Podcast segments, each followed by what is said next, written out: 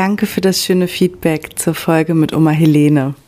Das hat mich so, so, so, so sehr gefreut, weil ich mir zunächst doch ein bisschen unsicher war, ob dies, ja, der ganze Inhalt äh, euch genauso interessiert wie mich als Enkelin oder ob ich da irgendwie betriebs- oder familienblind bin.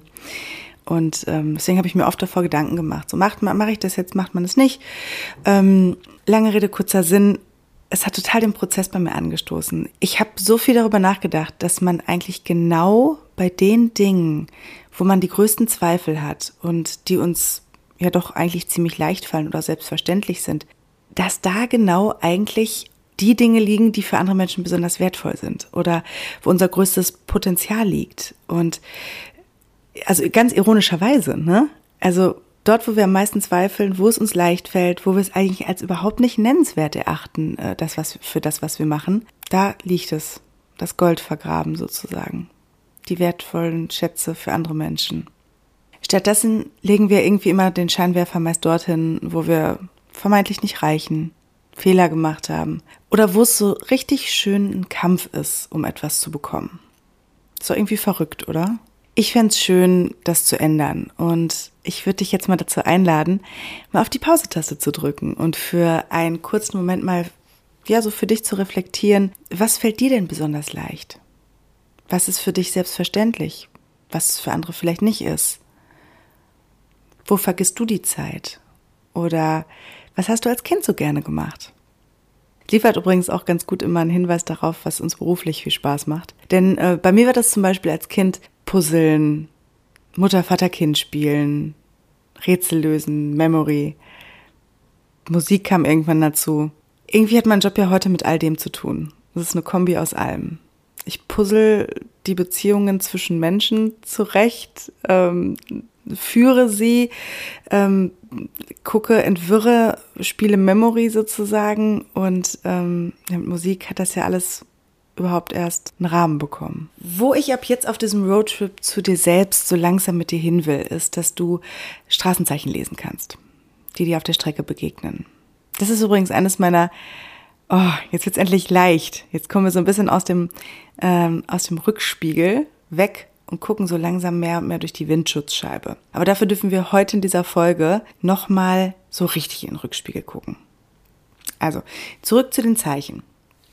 Und das, was mir so am meisten daran Spaß macht, ist, sie zu entschlüsseln. Und das machen wir ab jetzt gemeinsam. Denn wenn wir das Leben vorwärts leben wollen, müssen wir es erstmal im Rückspiegel verstehen, damit wir so ein bisschen eine Richtung gezeichnet bekommen okay, was hat denn wozu geführt, dass es jetzt so und so geworden ist und welche Zeichen, welche ähm, Erlebnisse, welche Erfahrungen kamen mir auf dem Weg entgegen. Und wenn du das verstanden hast, dann fällt es leicht, genau mit diesem, diesem Wissen durch die Windschutzscheibe zu schauen und das auch auf die Zukunft zu projizieren und so immer leichter Schlaglöchern auszuweichen und immer mehr die Abzweigung zu nehmen in Richtung, oh, da wird's schön, da geht's lang. Und einige Schlüssel oder Hinweise auf dem Weg zu uns, die liegen in unserer Familiengeschichte wie wir das so in der letzten Folge ganz schön besprochen haben, also in der Folge mit Oma Helene, wo man das hören konnte, habe ich da für mich wahnsinnig viel Erleichterung drin gefunden, zu verstehen, dass so mancher Schmerz, manche Macke, teils zerstörerischen Verhaltensmuster, vielleicht gar nicht alleine meins ist, sondern von meinen Vorfahren und aus der Geschichte herrühren. Das mag jetzt erstmal vielleicht ein bisschen verrückt klingen. Ist es irgendwo auch? Und das aber mal so vorweg, uns wird auf dem Roadtrip zu uns selber, ähm, da wird's, da wird's noch vieles geben, wo der Verstand sagt, boah, jetzt hat die richtig einen Knall. Und das ist auch richtig gut so. Genau da will ich nämlich hin. Deinen Verstand so zu verwirren, dass er Platz macht für diese leise Stimme bei dir da drin, die oft nur so zustimmt, nickt, ganz schnell ist in Entscheidungen und aber dann leise beim zustimmenden Nicken vielleicht auch mal sagt, Treffer versenkt. Und das war ein großes Schiff. Mir ist es wichtig, dass das verrückt klingende trotzdem irgendwo greifbar ist. Und deswegen kann ich hier in diesem Podcast nicht das machen, was ich am liebsten tun würde. Nämlich sagen, halt, nimm's halt mal einfach hin. Das ist so, hinterfrag's nicht. Denn für Stromrechnung und Internet zum Beispiel zahlst du ja schließlich auch, obwohl es erstmal unsichtbar ist. Vielleicht ist ja das ganze Internet auch einfach nur eine Abbildung von dem, was eigentlich viel praktischer, viel schneller und viel direkter ist, nämlich unsere Intuition und die Verbindung zwischen Menschen, die wir irgendwo nicht sehen können. Da mache ich nochmal eine extra Folge in der Telepathie zu. Mühsam und langsam ernährt sich vor allem das Eichhörnchen, wenn es Schritt halten will hier. Und ähm, ich glaube, wenn wir da zu schnell einsteigen, dann würden, würdet ihr und ich wahrscheinlich selber auch, wenn ich mit dem Thema nichts zu tun hätte, abschalten und mir selber geistige Umnachtung unterstellen. Und das wollen wir nicht, denn ich bin ja hier, um die Brücke zu bilden, zu übersetzen, zu entspiritualisieren oder zu dechiffrieren. Und ähm, ja, deswegen habe ich mir überlegt, passend zu der letzten Folge, jetzt erstmal mit dem Thema Familiengeschichte anzufangen oder daran anzuknüpfen und den Scheinwerfer mal auf so Themen wie transgenerationales Trauma und die Epigenetik zu lenken. Was ist, wenn vieles, was uns oder was dir auf der Strecke zu dir selbst, was da Schlaglöcher bildet, dich vielleicht im ersten Gang nur fahren lässt, ohne hochzuschalten? Was ist, wenn das gar nicht deins ist? Wie wäre das, wenn du das abgeben könntest und merkst, dass so mancher Schmerz auch gar nicht deiner alleine ist? Bei mir war das ganz schön erleichternd. Vor ein paar Jahren ist mir das Buch, also nachdem ich äh, zum Beispiel in der Therapie spricht man ja eh viel über, was ist in der Kindheit gewesen, weil man in den Eltern ja sowieso die Wurzeln von allem irgendwo findet. Mm, und währenddessen hatte mir meine, ich glaube, meine Therapeutin hatte mir damals das Buch empfohlen.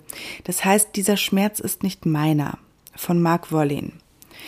Und das flatterte mir dann glücklicherweise in meinem Bücherregal. Und ich habe mir das in dieser Podcast-Folge teilweise mal zur Grundlage genommen, um diese Themen, die in unserem ja, Familien, nennen wir es ein Familiensystem. Wie wäre es, wenn wir das wie so ein Familien-WLAN bezeichnen? Die, die da drin sitzen, in den ganzen kleinen Routern, ähm, da würde ich das gerne mal ein bisschen entwirren. Denn wenn wir verstehen, dass unsere Eltern wiederum die Kinder ihrer Eltern sind und die wiederum auch die Kinder ihrer Eltern, dann können sich alleine durch dieses Bewusstsein Konflikte schon mal leichter lösen.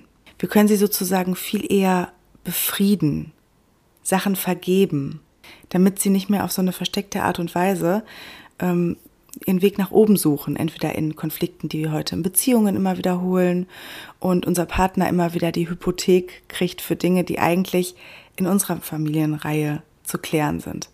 Oder als Symptom macht sich auch zum Beispiel gerne eine Krankheit bemerkbar, körperliche Ausprägungen von seelischen Themen, die wir oft mit uns mitschleppen. Dass wir alle irgendwie immer so kleine Hobbygenetiker sind, das zeigt sich ja auch schon, wenn wir zum Beispiel Babys angucken, die gerade auf die Welt gekommen sind. Da sagt man ja so ganz schnell, ach, die Augen hat's von der Mama oder die Schultern sind vom Onkel bei kleinen Kindern. Was auch immer, mir ist auch nichts Blöderes eingefallen. Ähm, aber bei Charakterzügen wird es dann schon so ein bisschen diffuser, kann man aber auch noch sagen. Aber so richtig ähm, shady, neblig, wird es allerdings erst bei negativen Erfahrungen oder Traumata. Denn die können genauso wie alles andere auch vererbt werden. Und dieses Feld der Forschung, das nennt sich Epigenetik. Und damit das jetzt hier keine Biologiestunde wird, habe ich nämlich keinen Bock drauf, ähm, habe ich euch dazu mal ein paar Artikel in die Shownotes gepackt, wo ihr das nochmal genauer nachlesen könnt. Denn da haben es Personen schon ganz toll formuliert und das muss ich euch jetzt nicht nochmal wieder kauen. Ich glaube, ähm, das würde den Rahmen sprengen und deine Aufmerksamkeit genauso. Also kurz kann man sagen, dass rein biologisch betrachtet erklärt sich dieses ganze Thema, ähm, warum Sachen über Generationen vererbt werden können weil bei der Geburt deiner Mutter sind allein schon drei Generationen anwesend. Dein Leben beginnt, beginnt quasi genetisch in der unbefruchteten Eizelle, die in deiner Mutter von Beginn an angelegt ist. Und die ist schon da, während deine Mutter im Bauch deiner Oma heranwächst. Das klingt erstmal knotig im Kopf. er erklärt aber, warum da alleine schon ein wahnsinniger Zusammenhang ist zwischen deiner, zwischen dir selbst, deiner Mutter und deiner Großmutter. Und Zellforscher haben dazu noch herausgefunden, dass so einschneidende Erlebnisse und Emotionen wirklich in unserer DNA weitergegeben werden, indem sich da eine Zusammensetzung von Proteinen ändert, die wiederum um den DNA-Strang sind. Und da gibt es ja dann Hormone, die Rezeptorproteine antüddeln, weil grundsätzlich ist es so, dieses gefährliches Halbwissen von, von einer Nicht-Biologin, dass, dass die Information, die in so einem DNA-Strang ist, die ist erstmal komplett gleich angelegt, aber gewisse Hormone, Proteine entscheiden dann, was denn überhaupt angetickert wird, dass eben halt diese Information dann irgendwie zu einem Muskel wird, zu dem wird, zu dem, zu dem wird. Und so passiert das eben auch mit unseren Emotionen, die da drin stecken. Lest das am besten selber nach. Also würde ich euch empfehlen, weil das mal kurz so zu durchblicken, dass das nicht nur spiritual Woo-Woo ist, das hat mir ganz schön geholfen.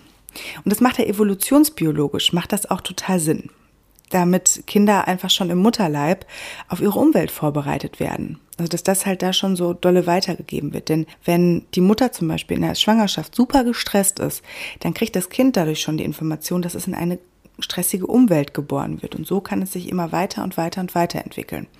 Ist ja ganz schlau gemacht von Mutter Natur. Hat allerdings auch seine Nachteile.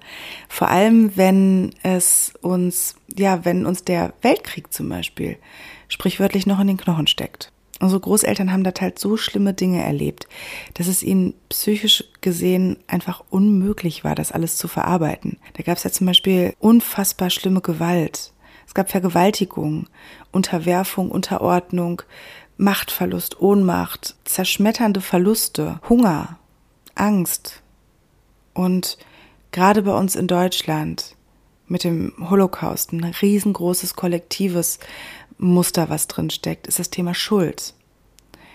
Und über das alles wurde nach dem Krieg der ganz schön dicke Mantel des Schweigens gelegt. Vielleicht auch gut so. Vielleicht wären wir auch sonst jetzt alle nicht hier, wenn unsere Großeltern das alles durchgefühlt hätten und jeden Stein im, im Innern umgedreht hätten. Wo könnte hier ein Trauma sitzen, wo könnte da eins sitzen? Das ging gar nicht. Also guckt man sich die Trümmerfrauen an, dann musste alle Energie dafür benutzt werden, um Sachen wieder aufzubauen. Und da bleibt nicht mehr viel für Innenschau, sage ich jetzt mal. Da musste funktioniert werden. Und deswegen sind viele, viele dieser Emotionen und Erinnerungen in unserem Zellgedächtnis vermerkt. So haben sie unsere Eltern wiederum mitbekommen, die eher meistens zu so einer Generation dann gehören, die abgeschnitten von ihren Emotionen sind oder viele Sorgen und Ängste haben. Es gibt da viel emotionale Vernachlässigung in der Generation. Kinder, die von ihren Eltern nicht die nötigen, nötigen, ja, die nötige emotionale Stabilität bekommen haben. Oder eben totales Überbemuttern. Und wenn man sich jetzt nochmal diese emotionale Vernachlässigung anguckt, dann wird aus zu wenig Zuneigung, weil die Leute es selber abgetrennt hatten in sich, unsere Großeltern, dann wird da schnell niedriger Selbstwert raus. Und niedriger Selbstwert wird einfach weitergegeben, weil wo soll es herkommen? Aus dem, aus, aus dem leeren Glas, da kannst du nicht mehr trinken. Oder wir nehmen mal zum Beispiel das Thema Hungern. Da die Angst vom Verhungern in Kriegszeiten nie gelöst wurde energetisch oder auch mit, mit all dem, was an Emotionen da dran hängt, essen viele aus dieser Generation oder aus den folgenden danach oder wie heute ständig einfach zu viel, weil irgendwo in unserem System unterbewusst noch verankert ist, wir könnten irgendwann verhungern, weil diese Angst nicht angeguckt wurde. Und wie du, wie wir glaube ich schon in den ersten Folgen besprochen haben, Ängste und solche Emotionen, die gehen nur weg, wenn man sie sich anguckt und durchfühlt. Und bei Frauen ist es zum Beispiel auch so, dass viele das Thema gerade aus dem Kollektiven und bei unseren Vorfahrenen sozusagen gab es viel sexualisierte Gewalt im Umfeld, die sie vielleicht selbst nicht am eigenen Leib heutzutage erfahren haben, sondern eher von die von ihren Müttern sind, von ihren Großmüttern, von ihren Urgroßmüttern. Und deswegen haben viele Frauen so ein unfreies Verhältnis, habe ich so das Gefühl, zu ihrer eigenen Sexualität. Eine unbewusste Angst davor, die Sexualität frei zu leben, ohne dass es vielleicht bisher in ihrem Leben ein Erlebnis dazu gegeben haben muss. Und dann dazu kommen halt auch einfach noch gesellschaftliche Prägungen, die natürlich auch in Sachen Hemmungen weitergegeben werden.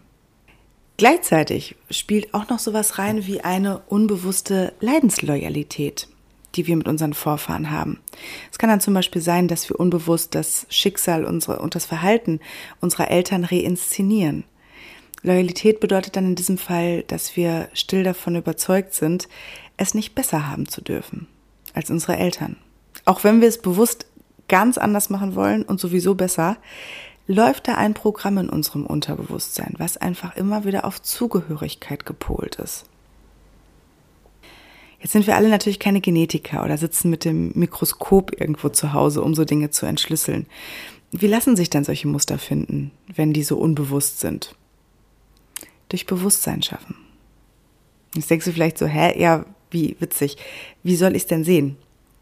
Es war so ein bisschen, als würde der Blinde von der Farbe reden. In der Folge mit meiner Oma, da erzählte sie ja, dass, die, dass sie zum Beispiel ganz früh ihren Vater verloren hatte. Sprich, ist mit einem, mit einem nicht da seienden männlichen Part aufgewachsen, sozusagen.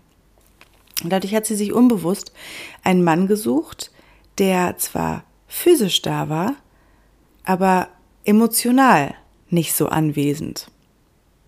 Irgendwie nicht da. Meine Mama das gleiche wiederholt. Und ich habe den ganzen Ball wieder aufgegriffen und das Spiel fortgeführt. Und indem ich immer irgendwo nicht, sei es physisch oder emotional, verfügbare Männer angezogen habe. Dass ich jetzt vielleicht halt einen anderen Weg eingeschlagen habe. Und vielleicht ist es bei mir an der Zeit jetzt gewesen, dass ich die Kapazitäten hatte, das zu lösen. Weil manchmal, es geht nicht immer, dass alle Menschen sich alles angucken. Für manche ist es einfach im Moment nicht an der Ordnung oder an der Zeit, weil einfach andere Dinge wichtiger sind, wie bei der Kriegsgeneration, die hatten andere Dinge zu tun. Unsere Eltern wahrscheinlich auch, deswegen kann man da gar keinen Vorwurf machen. Nur ich habe irgendwie immer das Gefühl, in der Generation, in der ich bin, gibt es den Raum und deswegen kommt, kommt da gerade so viel hoch, was ich einfach lösen will, damit wir es nicht weiter und weiter wie so ein Wasserfall an unsere, ja, unsere Nachkommen sozusagen immer wieder weitergeben. Und ich habe dadurch relativ schnell geblickt, dass manche Dinge nicht meins sind. Und mit diesem Bewusstsein fängt es an. Wir kriegen dadurch wieder eine Macht über Dinge, wir können sie steuern. Wir sind nicht mehr so diesen Symptomen oder diesen Dingen ausgeliefert und fragen uns immer, wieso passiert das denn immer und immer und immer wieder? Wir können diese Glaubenssätze, die da drunter sitzen, viel leichter identifizieren und sie lösen und umprogrammieren. Und wenn wir jetzt zwar nur an diesen Symptomen rumfuckeln würden, hatten wir, glaube ich, auch in den, einen der ersten Folgen, wenn ich mich so recht erinnere. Nach 14 kann man schon mal nicht mehr so ganz durchblicken. ähm, wenn wir nur immer wieder an diesen faulen Früchten oben rumtüddeln, dann gehen wir nicht an die Wurzel dran. Und dann haben wir immer und immer und immer wieder dasselbe Spiel und täglich grüßt das Murmeltier. Also schaue mal hin, gucke, wo gibt es vielleicht Wiederholungen, Parallelen. Ähm, nicht jeder hat jetzt das Glück, noch mit seinen Großeltern reden zu können. Aber vielleicht gibt es ja Erinnerungen deiner Eltern. Vielleicht kann man einfach mal so auf die, auf die Suche gehen und darüber sprechen. Entstehen auch sehr schöne Gespräche dabei, ehrlicherweise, wenn man auch einfach mal seine Eltern als das Kind ihrer Eltern bewusst betrachtet und mit denen darüber spricht. Da lässt sich auch mal ganz schön diese Rolle aufbrechen zwischen ähm, Eltern, Kind und man begibt sich mal auf Augenhöhe. Sherlock Schirm also ich, helfe dir auch total gerne dabei bei dieser Detektivarbeit. Ich helfe dir auch total gerne dabei, diese Bänder zu den Themen dann zu cutten oder das Päckchen mit den Themen zu packen, die man nicht mehr haben möchte und sie zurückzuschicken. Das geht alles wunderbar im Coaching, das geht wunderbar durch ähm, Aufstellung, systemisches Aufstellen habe ich zum Beispiel gelernt. Das geht großartig durch Trancearbeit, in der wir ganz toll diese Emotionen umprogrammieren können und dadurch neuronale Pfade trampeln. Und dadurch können wir viele Dinge einfach wieder ins Positive drehen. Das ist nämlich das Schöne an unserem Gehirn. Das lässt sich dahingehend richtig gut verarschen. Und wie? Das zeige ich dir auch nochmal in einer Übung in der nächsten Folge. Jetzt lade ich dich erstmal dazu ein, einfach mal zu reflektieren, welches deiner Themen seinen Anfang vielleicht schon lange vor deiner Geburt genommen hat. Schreib mir gern, wenn ich dich dabei detektivisch unterstützen kann. Wie gesagt, ich freue mich drauf. So, jetzt wünsche ich dir erstmal mit dem Wissen eine schöne Woche, viel Spaß, viel Erfolg, viel Aha-Momente und alles, was dazu gehört. Mach's gut.